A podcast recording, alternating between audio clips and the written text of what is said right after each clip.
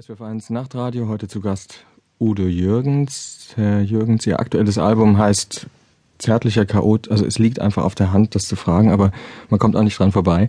Wo ist denn der Jürgens ein Chaot? Naja, wer Musiker ist und ein Leben lang als Musiker gelebt hat, und die Musiker, die uns vielleicht jetzt zuhören, wenn jetzt sofort mit dem Kopf nicken, die, dann weiß man, ein Musikerleben ist immer ein Leben im Chaos. Und wenn man äh, auf weltweit aufgetreten ist und gereist ist und äh, in tausenden Städten in seinem Leben schon war, führt man natürlich ein etwas chaotisches Leben. Und Songs und Musik ist ja eigentlich, das sind ja Songs, ist ja nur ein bewältigtes Chaos. Daraus entstehen dann irgendwie Lieder. Das ist irgendwie so und deswegen äh, glaube ich, dass der Begriff Chaos schon, schon ganz gut in unseren Beruf reinpasst. Begleitet Sie dieser Begriff auch das ganze Leben lang schon? Irgendwie schon, ja. Viele Dinge, die man nicht auf die Reihe bekommen hat, die misslungen sind und alles Mögliche. Äh, es ist schon so, dass, äh, dass man immer wieder mit dem Chaos konfrontiert wird. Jetzt kommen wir mal zu dem interessanteren Begriff, zärtlich. Ist das eine Selbst- oder eine Fremdeinschätzung? Äh, die Zärtlichkeit ist wahrscheinlich, verstehe ich da eher, eher so, dass die Metapher einfach schön ist und dass das Gegenteil von Aggression vielleicht oder, oder ja von Gewalt damit gemeint ist. Also es ist äh, es heißt es ist nicht unbedingt auf Liebe bezogen oder irgend sowas. Auch vielleicht jeder kann das. Äh, es ist anpassungsfähig, auf Menschen zugehen, äh, dem Kontakt zu Menschen suchen. Eigentlich so in die Richtung verstehe ich das. Ja, würden Sie sich dann als zärtlich bezeichnen oder kennen Sie diese Bezeichnung für Sie? Ja, die kenne ich zumindest schon. Es ist, glaube ich, in meinem Leben mir manchmal geglückt, doch zärtlich zu sein. Ich glaube schon, ja. Und woher kommt diese Gabe?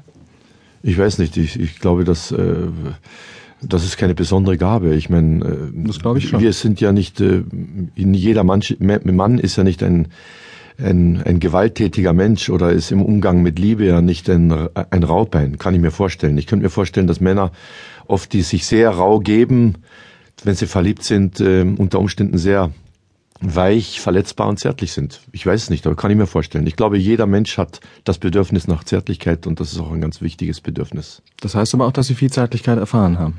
Das habe ich mit Sicherheit in meinem Leben. Ich habe auch sehr liebevolle Eltern gehabt und habe mit meinen Kindern einen unerhört zärtlichen Umgang bis zum heutigen Tag. Die sind beide erwachsen. Mein Sohn ist über 30, meine Tochter ist noch knapp unter 30.